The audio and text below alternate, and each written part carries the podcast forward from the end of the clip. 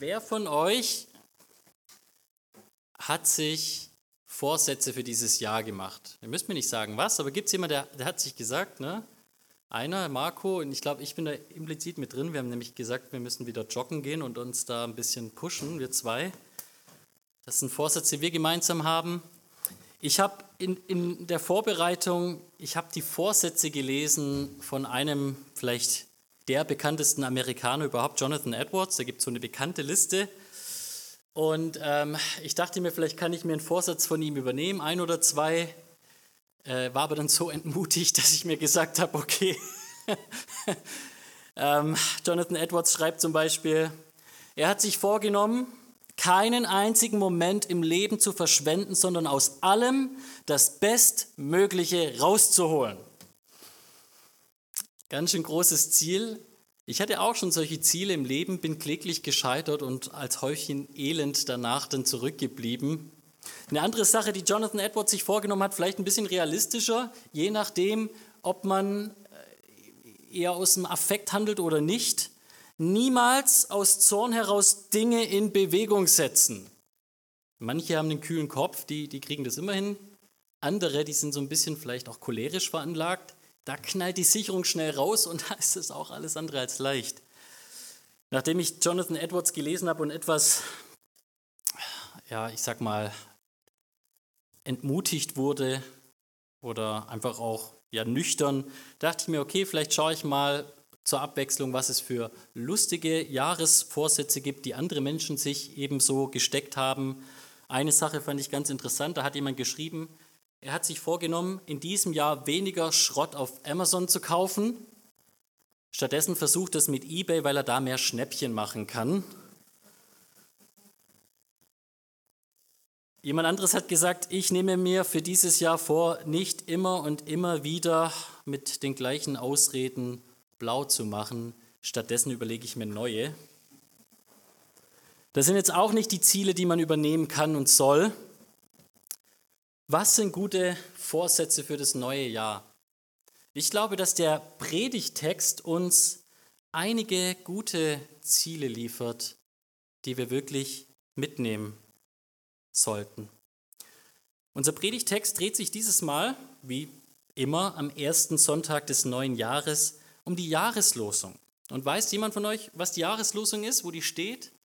Ja, nicken. Gibt es auch Worte zum Nicken? Sonst glaube ich dir nämlich nicht, Bernd. Quatsch. Johannes 6 und dort Vers 37, die zweite Hälfte, wer zu mir kommt, den werde ich nicht hinausstoßen. Das ist eine tolle Ermutigung, das versuchen die Jahreslosung meistens zu machen.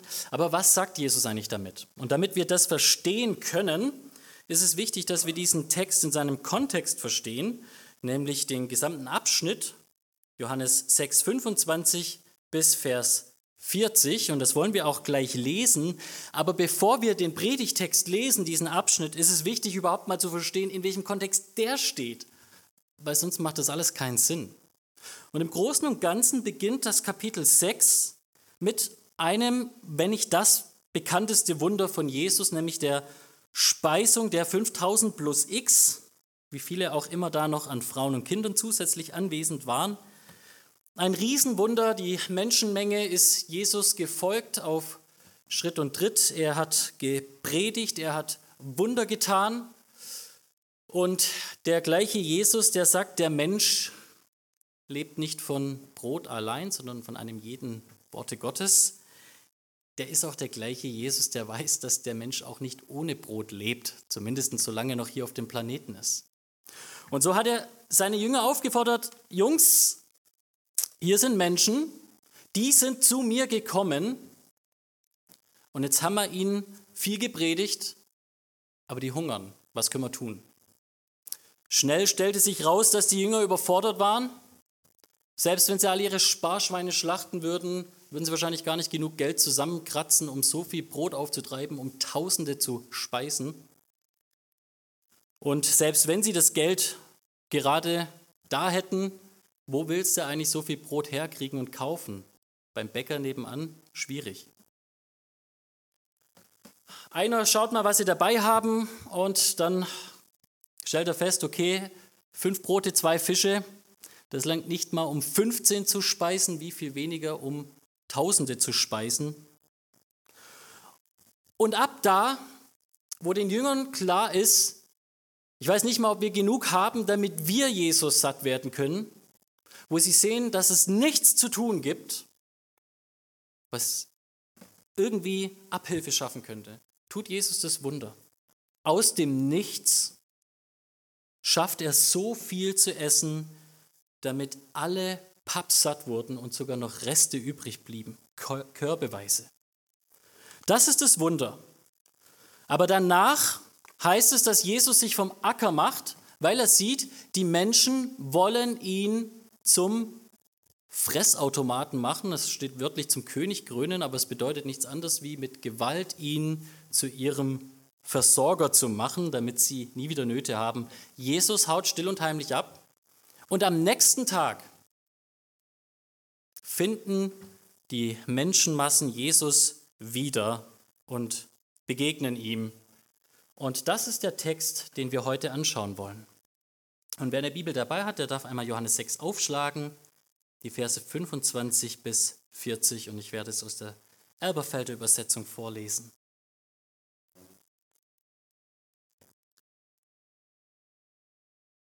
Und als sie ihn jenseits des Sees gefunden hatten, sprachen sie zu ihm, Rabbi, wann bist du hierher gekommen?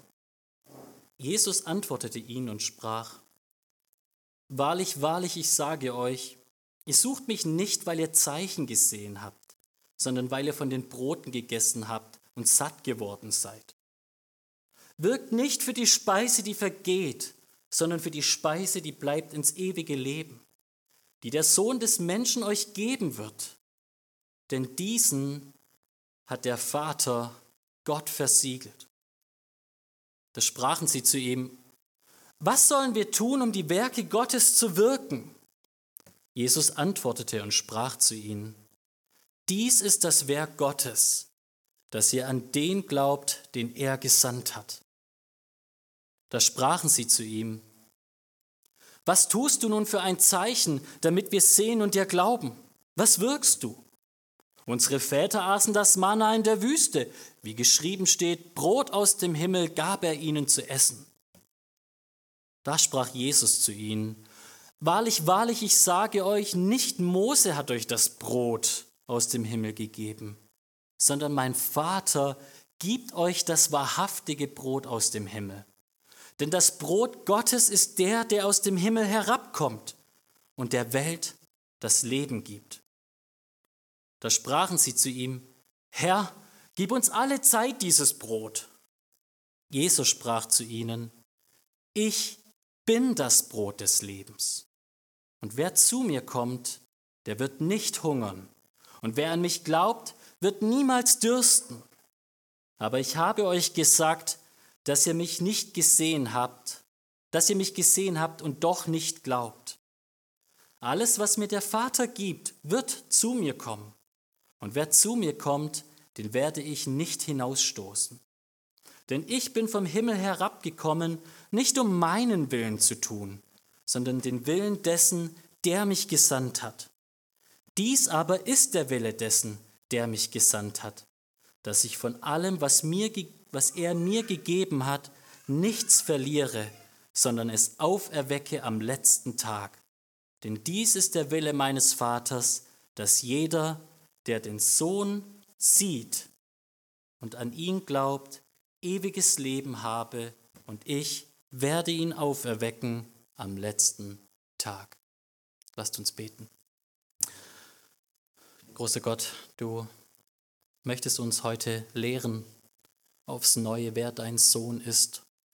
Und ich möchte dich bitten, dass du uns, Jesus, groß machst in deinem Wort, dass wir dich, den allein wahren Gott, erkennen und den, den du gesandt hast und dass diese Botschaft tief in unser Herz sickert und unseren Herzensboden auflockert und weich macht und verändert.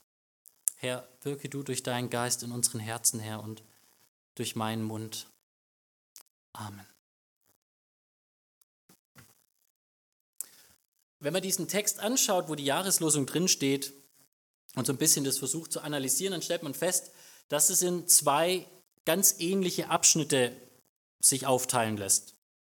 Wir sehen einerseits den ersten Abschnitt von Vers 25 an bis Vers 29, wo der Abschnitt beginnt mit einer Frage der Menschen, wann bist du hierher gekommen, Jesus?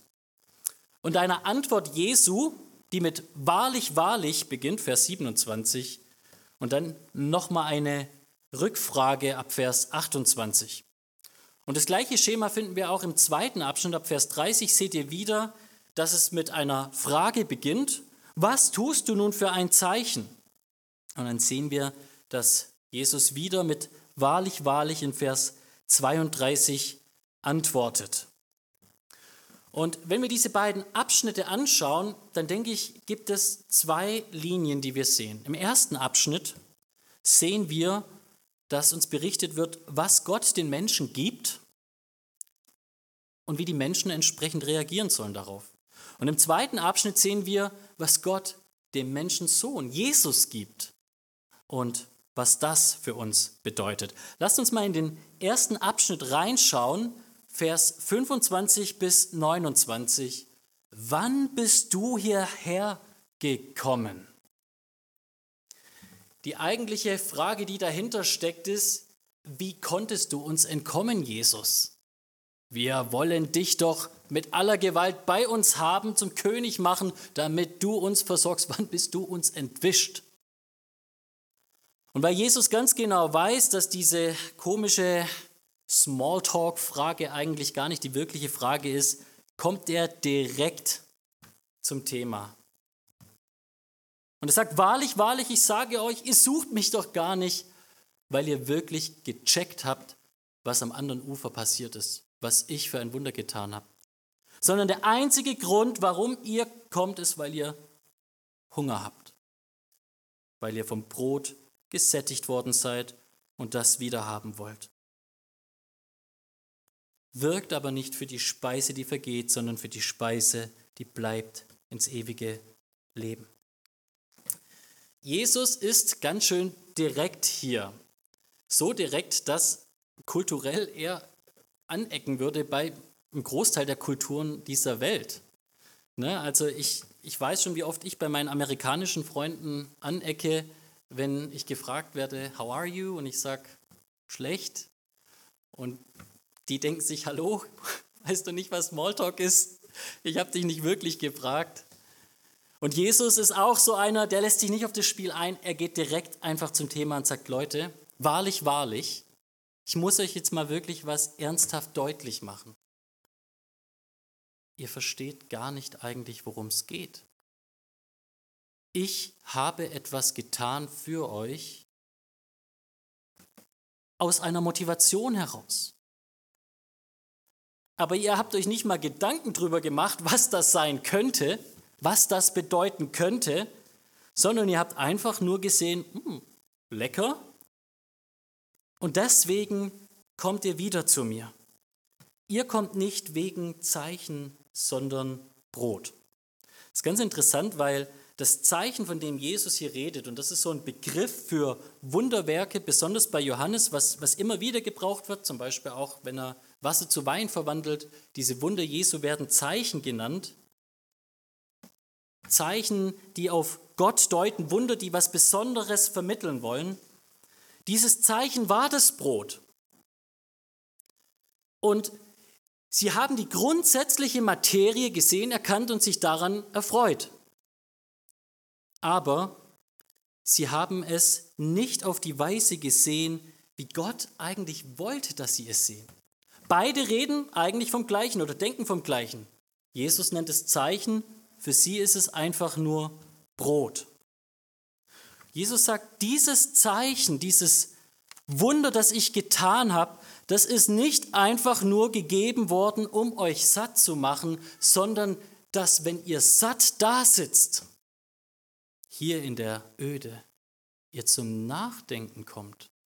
Ihr darüber nachdenkt, was Gott euch eigentlich gibt, wer Gott eigentlich ist. Vielleicht sogar mal überlegt, ob das, was ihr hier erlebt, irgendeinen Anknüpfungspunkt mit dem Alten Testament haben könnte.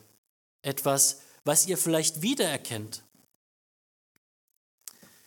Ich glaube, die Menschen damals waren nicht die einzigen, die versucht sind, sehr leicht nur auf die schnelle eigene Befriedigung zu schauen und gar nicht weiterzudenken. Sich gar nicht Gedanken darüber zu machen, ob es etwas Besonderes ist, was Gott uns gibt, ob Gott vielleicht ein Ziel damit hat. Ich glaube, auch wir sind oft dazu geneigt, dass wir sehr eindimensional einfach nur das sehen, was wir vor Augen haben und nicht weiterdenken. Wenn wir ins Alte Testament schauen, dann sehen wir das an unzähligen Stellen, dass das dem Volk Israel schon immer so ging. Dass Gott so viele Zeichen und Wunder gewirkt hat, mit denen er deutlich machen wollte, wer er ist. Mit denen er deutlich machen wollte, wie treu er ist mit denen er deutlich machen wollte, wie sehr er darum bemüht ist, committed ist, ihnen alles das zu geben, was sie brauchen. Das Speisungswunder der 5000, das Jesus getan hat, das war nicht die Initiative von Petrus oder sonst einem, sondern Jesus sieht die Bedürfnisse der Menschen und kommt ihnen entgegen. Psalm 106 ist so ein bisschen eine Zusammenfassung von der Geschichte Israels und zeigt uns immer so ein Wunder Gottes, irgendwas Großartiges, was Gott getan hat und dann, wie das Volk darauf reagiert hat. Ich nehme einfach nur mal ein paar Verse exemplarisch, damit ihr mal so ein bisschen die Geschichte Israels vor Augen habt. Ihr könnt Psalm 106 wirklich mal nochmal als Hausaufgabe daheim lesen. Vers 7. Unsere Väter in Ägypten begriffen nicht deine Wunder, Gott. Sie gedachten nicht der Menge deiner Gnadenerweise, sie waren widerspenstig am Schilfmeer. Vers 13. Sie vergaßen deine Taten, warteten auch nicht auf deinen Rat. Vers 21. Sie vergaßen Gott, ihren Retter, der große Dinge getan hat in Ägypten. Wunder im Land Hams, Furchtbares am Schilfmeer. Vers 43. Oft rettete er sie. Sie aber waren widerspenstig in ihren Plänen und sie verkamen wegen ihrer Ungerechtigkeit. Ich weiß nicht, ob dir das auch so geht. Ich mache jetzt einfach mal die Annahme, dass es stimmt. Ich glaube, das ist nämlich was zutiefst Menschliches. Wie oft kommen wir an den Punkt, wo wir uns einfach nur denken, Gott, du würdest es mir so viel einfacher machen zu glauben und zu vertrauen, wenn du dieses oder jenes Wunder tun würdest. Gott, ich würde sofort, also ich würde dir, ich dir überall hinfolgen, wenn du einfach mal nur so ein ganz offensichtliches Wunder hier und da tun würdest. Gott, wirklich, ich würde, ich würde ganz anders meinen Glauben leben, ich würde ganz anders reagieren, Gott, wenn du jetzt einfach mal was Besonderes machen würdest. Geht es dir auch so, dass du dir manchmal denkst, so, wenn Gott einfach nur ein so ein großes Wunder machen würde, oder mal wieder oder besonders in diese oder jene Sache verändern würde, dann wäre alles anders. Vielleicht kennt ihr das Gleichnis vom armen Lazarus. Da wird die Botschaft gesagt, selbst wenn den Menschen ein Mensch aus dem Totenreich begegnet, ein Toter wieder aufersteht und ihnen sagt, was die Ewigkeit bringt, würden sie nicht glauben. Nicht mal, wenn er vor ihnen aufsteht. Wenn sie Mose und die Propheten nicht hören, so werden sie auch nicht überzeugt werden, wenn jemand aus den Toten aufersteht. Was uns hier deutlich gemacht wird, ist, in dieser Geschichte, so wie eigentlich im gesamten anderen, im gesamten Alten Testament und an vielen anderen Abschnitten auch des Neuen Testamentes ist, dass unsere Denk- Einstellung, wenn Gott anders reagiert, dann würde ich auch, dass die grundsätzlich falsch ist. Der Text macht hier deutlich und viele andere geben uns so viele Beispiele, dass Gott sehr, sehr, sehr, sehr oft reagiert, wir aber es einfach nicht kapieren, wir es nicht sehen, wahrnehmen oder vielleicht auch nicht ernst nehmen. Die Bibel ist ganz interessant, wenn ihr mal darüber nachdenkt. Die Bibel macht uns deutlich, dass wir uns überhaupt nicht Sorgen machen müssen um diese grundsätzlichen Dinge, um die wir am meisten bemüht sind. Gott hat von Anfang an die Schöpfung nicht nur bedürftig gemacht, sondern er hat der Schöpfung auch alles gegeben, was sie braucht. Klar, er hat Auflagen gegeben, hat gesagt, du musst schon auch arbeiten, aber wenn du arbeitest, dann wirst du Frucht davon ernten. Das ist so. Und dann wirst du davon leben können. Oder wenn du bereit bist, auf jemanden zuzugehen und nicht die Sonne untergehen lässt über deinen Zorn, dann wird es auch Versöhnung geben. Wir machen uns oft Sorgen um, um solche Dinge in unserem Leben, wo die Bibel eigentlich sagt, eigentlich verspricht Gott, dass er die Welt am Laufen hält und dass er auch die Dinge geben wird, die wir brauchen. Wir müssen einfach nur ein Stück weit uns dem fügen, was er als Gesetzmäßigkeiten gibt und was er von uns möchte. Der Punkt ist nicht, dass wir mehr von Gott fordern müssen, sondern dass wir lernen müssen, Gott zu sehen. Jesus antwortet hier auf diese ganze Geschichte, indem er den Leuten sagt, Leute, Gott will, dass ihr euch auf das ewige Leben besinnt. Und sie fragen, was heißt es konkret? Was sollen wir tun? Was, was ist es denn jetzt, was Gott von uns will? Und schaut mal her in Vers 29, was Jesus zusammenfassend sagt, was eigentlich das ist, was Gott von den Menschen will. Dies ist das Werk Gottes, dass ihr an den glaubt, den er gesandt hat. Was Gott von euch will, ist, dass ihr glaubt. Und es ist so ein, so ein Ding, dass wir Glauben oft umgangssprachlich deuten als Nichtwissen. Wir verstehen Glauben als Gegenteil von Wissen. Das ist ja oft auch so ein Argument gegen die törichten Christen, die glauben, wir aber die Wissenschaft, ne? wir glauben an die Wissenschaft, die oft leider auch kein Wissen schafft. Aber Glauben ist gar nicht in der Bibel nicht Wissen. Glauben ist eigentlich in der Bibel ein Begriff, der total mit Wissen verbunden ist. Synonyme Begriffe für Glauben hier sind andere Verben wie in Vers 30 sehen. Sehen und glauben. Und das gleiche wird auch noch mal später in Vers 36 gesagt. Sehen und glauben. Oder denkt einmal hier an Vers 45 im Folgeabschnitt, da heißt es, jeder, der vom Vater gehört und gelernt hat, der kommt zu mir. Glauben meint eigentlich anders übersetzt, ist eine ganz normale alternative Übersetzung, Vertrauen. Und dieses Vertrauen, dieses Beziehung leben mit Gott, ihm Vertrauen, baut nicht auf Unwissenheit, sondern auf Sehen und Verstehen, auf Hören und Lernen. Eben deshalb habe ich euch auch in der Einleitung 1. Johannes 1 vorgelesen wo es in den ersten drei Versen heißt, was von Anfang an war, was wir gehört, was wir mit unseren Augen gesehen, was wir angeschaut und mit unseren Händen betastet haben vom Wort des Lebens. Das haben wir euch verkündigt, damit auch ihr mit uns Gemeinschaft habt. Und zwar ist unsere Gemeinschaft mit dem Vater und mit seinem Sohn Jesus Christus. Und jetzt mag einer sagen, aber Mensch, sagt Hebräer 11 nicht, der Glaube aber ist eine Wirklichkeit dessen, was man hofft, eine Überzeugung von den Dingen, die man eben nicht sieht? Steht doch da auch, ist es jetzt ein Widerspruch?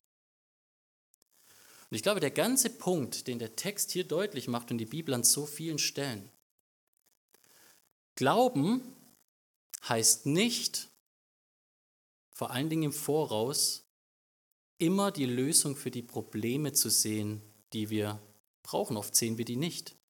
Aber Glauben heißt, klar den Gott zu sehen und zu hören, zu betasten, ihm zu vertrauen, der unsere Hoffnung auf die Lösung unserer Probleme ist. Glauben heißt nicht die Lösung sehen, aber Glauben heißt Gott sehen. Du kannst nicht glauben, wenn du Gott nicht hörst, wenn du Gott nicht siehst. Das eine geht nicht ohne das andere. Und Jesus sagt ihnen, ihr habt zwar Augen, mit denen ihr seht hier, ihr seht, dass da ein Wunder geschehen ist, aber ihr seht nicht mit euren Herzensaugen, die sind blind. Ihr versteht nicht, dass Gott hier ein Wunder vor euren Augen getan hat, dass er euch versorgt, dass ihr gar keine Angst haben müsst. Ihr müsst mich gar nicht mit Gewalt zum König machen, ihr müsst mir einfach vertrauen und mir nachfolgen. Was uns der Text hier als erstes To-Do mitgibt für das neue Jahr, ist, dass wir uns deutlich machen, wir brauchen einen komplett anderen Fokus, wir brauchen eine neue Brille. Wir müssen lernen, die gleichen Dinge des Lebens mit anderen Augen zu sehen. Sehr oft will Gott nicht unsere Umstände ändern. Und ich weiß, es ist hart. Gott schafft uns als abhängige Wesen. Ich zum Beispiel leide stark unter meinem ADHS und natürlich kann Gott Wunder tun. Aber ich weiß, es gab viele Christen, die haben für ihre genetischen Defekte oder Krankheiten gebetet und es gab nie eine Heilung. Und wenn du immer nach einer Lösung suchst, Gott, mit Gott ringst und kämpfst, Gott macht das Problem weg, dann kriegst du vielleicht einen gesunden Körper, du kriegst vielleicht einen vollen Magen, aber du kriegst keine Beziehung zu Gott dadurch. Ich weiß nicht, ob euch das schon mal aufgefallen ist. Das ist jetzt also es ist kein wissenschaftlicher Fakt, da gibt es keine Untersuchung da dahinter, das ist nur meine Beobachtung. Mir ist schon öfters aufgefallen, dass ich sagen würde, so richtig verzogene, reiche Kinder, Einzelkinder, die ganz viel bekommen, dass die oft irgendwie eine ganz schiefe Beziehung haben zu ihren Eltern. Vielleicht ist es nur, nur mein Eindruck, aber ich habe das Gefühl, dass alles zu bekommen nicht die Beziehung in einer Familie besser macht. Wir müssen sehen lernen. Und wie können wir das tun? Und das ist das, was ich mit To-Do meine für uns. Du kannst dir noch so sehr versuchen, die Augen aufzureißen, vor allen Dingen die Herzensaugen. Du wirst es von alleine gar nicht hinkriegen. Ist dir schon mal aufgefallen, wenn du in der Bibel Gebete siehst, wie oft Menschen darum bitten, dass Gott ihnen Glauben schenkt, dass Gott ihnen die Augen öffnet. Wir singen das sogar in einem Lied. Herr, öffne du uns die Augen. Ich will dich sehen in deiner Pracht, leuchtend erhoben und herrlich. Herr, öffne du mir die Augen. Für dieses Jahr wünsche ich dir, dass du dir die Gebete von Paulus mitnimmst. Und ich will die euch beide vorlesen. Ich weiß, es ist lang, anstrengend. Aber mach mal die Augen zu und hör auf das, was Paulus betet. Er spricht in Epheser 1, Vers 15, Deshalb höre auch ich, nachdem ich von eurem Glauben an den Herrn Jesus und von der Liebe zu den Heiligen gehört habe, nicht auf für euch zu danken und ich gedenke euch in meinen Gebeten, dass der Gott unseres Herrn Jesus Christus, der Vater der Herrlichkeit, euch gebe den Geist der Weisheit und Offenbarung in der Erkenntnis seiner selbst. Er erleuchte die Augen eures Herzens, damit ihr wisst, was die Hoffnung seiner Berufung, was der Reichtum der Herrlichkeit seines Erbes in den Heiligen ist. Und jetzt noch das andere Gebet, Epheser 3. Paulus spricht, deshalb beuge ich meine Knie vor dem Vater, von dem jede Vaterschaft, jede Familie in den Himmeln und auf der Erde ihren Namen bekommt. Er gebe euch mit dem Reichtum seiner Herrlichkeit, mit Kraft gestärkt zu werden durch den Geist im inneren Menschen, dass der Christus durch den Glauben in euren Herzen wohne und ihr in Liebe gewurzelt und gegründet seid, damit ihr imstande seid, mit allen Heiligen völlig zu erfassen, was die Breite, Länge, Höhe und Tiefe Gottes ist. Um zu erkennen, die alles Erkenntnis übersteigende Liebe des Christus, damit ihr völlig erfüllt werdet zur ganzen Fülle Gottes. Ihr Lieben, ich habe mir vorgenommen für dieses Jahr und ich hoffe, dass, dass ich da den einen oder anderen mitreißen kann, diese Gebete des Paulus zu meinen zu machen. Gott, schenk es mir, mein Leben mit neuen Augen zu sehen. Lass mich dich hören in dem, was du mir gibst. Und Gott, ich werde sicherlich nicht aufhören, für bessere Umstände zu beten in Dingen, die mich nerven. Und das ist auch gut so. Wir sollen ihm alles bringen. Aber noch viel wichtiger als andere Umstände, Herr, ist, dass du mich hören lässt und sehen lässt in diesen Umständen, wie du meinem Hunger, den ich hier habe, Sättigung schaffen kannst. Der erste Punkt macht also deutlich, Appell an den Menschen, Glauben ist das, was Gott will. Aber du kannst dich noch so sehr bemühen, Gott muss dir erst einmal die Augen öffnen. Und deswegen mach's wie Paulus und sag, Gott, das ist mein Ziel. Lehre mich beten, lehre mich sehen, lehre mich hören, lass mich glauben. Jetzt schaut man den zweiten Abschnitt und ich glaube, ich muss ein bisschen anziehen, weil ich ähm, zu langsam vorankomme. Der zweite Abschnitt handelt von dem, was Gott seinem Sohn Jesus gibt. Wieder beginnt es mit einer Frage, du hast ein Zeichen, äh, Jesus, wir wollen ein Zeichen von dir, damit wir sehen und dir glauben. Was wirkst du? Und diese Frage ist schon etwas dreist und anmaßend, könnte man sagen, weil immerhin ist der ganze Kontext, dass Jesus tausende Menschen gespeist hat aus dem Nichts. Und sie belegen ihre Frage oder die, dass sie gute Gründe für diese Frage haben, indem sie aufs Alte Testament verweisen und sagen, Mose hat ja das Mana vom Himmel gegeben. Jesus, was gibst du?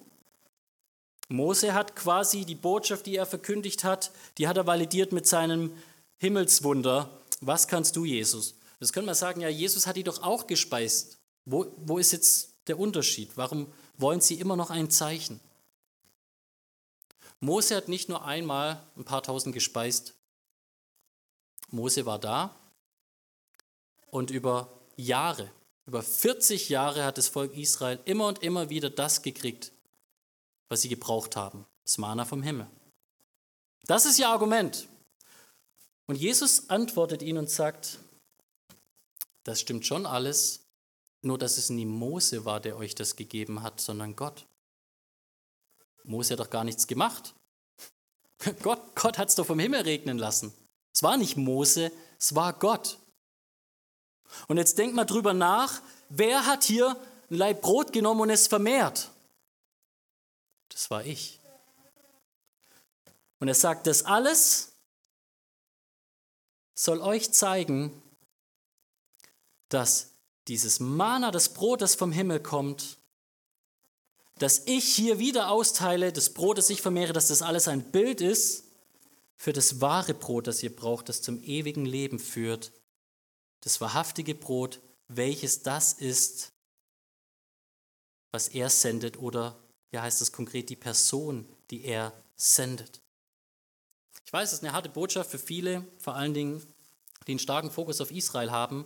Aber Jesus sagt hier, er ist das wahrhaftige Brot vom Himmel. Das heißt, das Mana ist das nicht wahrhaftige Brot vom Himmel. Und was er damit sagt, ist, der ganze Punkt vom Mana im Alten Testament ist nur als ein Bild auf ihn gedacht. Ja, das Volk Israel hat dadurch gelebt in der Wüste. Aber das alles hat Gott getan, um auf ihn hinzuweisen, weil die Geschichte Israels kein Selbstläufer ist, sondern von ihm zeugt, dem wahren Himmelsbrot. Und er sagt, ich bin das Brot des Lebens, ich bin dieses Himmelsbrot. Wer zu mir kommt, der wird nicht hungern und wer an mich glaubt, der wird niemals dürsten. Ich aber habe euch gesagt, dass ihr nicht gesehen habt, dass ihr mich gesehen habt und doch nicht glaubt. Gott sendet seinen Sohn als Brot in diese Welt, damit wir von ihm leben können. Nicht nur für einen Tag, sondern in alle Ewigkeit. Und jetzt schaut mal her, was bedeutet diese Botschaft, dass Gott seinen Sohn in diese Welt sendet? Vers 37, alles, was mir der Vater gibt, wird zu mir kommen und wer zu mir kommt, den werde ich nicht hinausstoßen. Oder Vers 39, von allem, was er mir geben wird, werde ich nichts verlieren. Gott gibt seinem Sohn etwas dich und mich. Schau mal ganz genau in dem Text. Was steht hier? Alles, was mir der Vater gibt, wird zu mir kommen und ich werde es auferwecken. Und was mir vom Vater gegeben ist, Vers 39, werde ich nicht verlieren. Vers 44 im Folgetext sagt noch zusätzlich, wenn der Vater, der mich gesandt hat, ihn nicht zieht, kann er auch nicht zu mir kommen, aber ich werde alle, die er zieht, auferwecken am letzten Tag. Jesus macht hier deutlich, alle, die glauben, die gibt der Vater dem Sohn. Darum glaubten sie, weil er ihnen die Augen öffnet, weil er sie sehen lässt, damit sie glauben, weil er ihnen die Ohren öffnet, damit sie hören und verstehen und glauben. Und in gewisser Hinsicht seht ihr hier das genaue Gegenteil von dem, was wir im ersten Abschnitt hatten. Da ging es ganz klar darum, dass die Menschen die Werke Gottes tun, nämlich dass sie glauben. Das ist eine Aufforderung. Glaube. Und wenn du heute hier sitzt, dann bedeutet diese Aufforderung, wenn du sagst, Mensch, ich kann nicht glauben, dann mach's wie dieser Mann in der Bibel, der sagt, Herr, helf mir meinem Unglauben und mach's zu einem Gebet. Gott, ich will glauben, ich kann's nicht, lass mich glauben. Gott, ich würde gerne glauben, aber ich sehe nicht warum, lass mich sehen. Hier seht ihr den Umkehrschluss. Gott macht und gibt seinem Sohn ein gläubiges Volk, das sieht und hört. Und Jesus spricht folgende Versprechen in dein Leben rein. Und das ist die zweite Botschaft, das zweite To-Do, was du dir für dieses Jahr mitnehmen sollst. Jesus sagt, deine Sicherheit,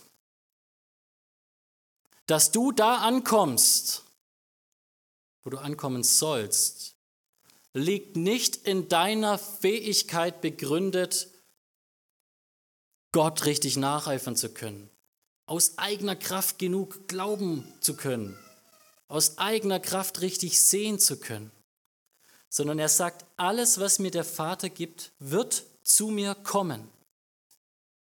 Gott führt die verlorenen Schäfchen zu ihrem Hirten. Und wer zu mir kommt, den werde ich nicht hinausstoßen. Alles, was es braucht, ist, dass Gott dich in die Hände von Jesus legt. Und jetzt schaut mir her, eure Sicherheit nicht nur, dass ihr am Ziel ankommt, sondern dass ihr auch nicht auf dem Weg nochmal auf Abwägen kommt, ist folgendes. Was er mir gegeben hat, davon werde ich nichts verlieren. Vers 39. Gott gibt dich seinem Sohn. Und Gott sorgt dafür, dass du nicht verloren gehst. Ich bin so ein Tollpatsch, ich verliere alles am laufenden Band, aber Gott sei Dank, Jesus hat kein ADHS, der verliert nichts. Der erinnert sich immer, wo er, sich, wo er dich hingelegt hat. Und dann packt er dich ein. Und das, was, was dieser Text dir hier als zweites mitgeben will, ist, dass du lernst, Zuversicht zu haben, zu vertrauen auf den Gott, der seinen Sohn in die Welt gesandt hat, wenn er dir seinen Sohn gegeben hat? Warum soll er dir nicht alles anderes damit geben? Jesus sagt, ich bin da, damit ihr lebt. Ich nehme euch zu mir und ich bringe euch sicher ans Ziel. Du brauchst dieses Jahr nicht auf dich schauen und hoffen, dass sich alles verbessert, weil du es jetzt besser hinkriegst, neuer Jahresvorsatz. Du darfst auf dieses Jahr mit Perspektive schauen, weil er ein so treuer Hirte ist, der sagt, ich verliere dich nicht. Ich verliere dich nicht. Ich glaube mir, es wird hunderttausend Situationen noch geben, wo du denkst, jetzt muss ich abhanden kommen. Gedanken, die, die falsch sind, Taten, die in die Sackgasse führen, hunderttausend Gründe, warum du abhanden kommen solltest. Und es wird nicht geschehen, wenn du sein Schaf bist. Und das ist der Umkehrschluss zum verantwortlichen Menschen, der souveräne Gott. Beides steht da. Du hast die Aufforderung, tu das Werk Gottes, glaube. Vertraue ihm. Und gleichzeitig mach dir deutlich, Gott gibt die Schafe Gottes seinem Sohn und er hält sie fest. Lasst es ein Jahr sein, wo wir Gott darum bitten, das zu sehen, dass ich sicher bin in seiner Hand und zu sehen, dass er mich versorgt und richtig führt, damit ich ihn und nicht seine Gaben anbete. Frohes neues Jahr. Amen.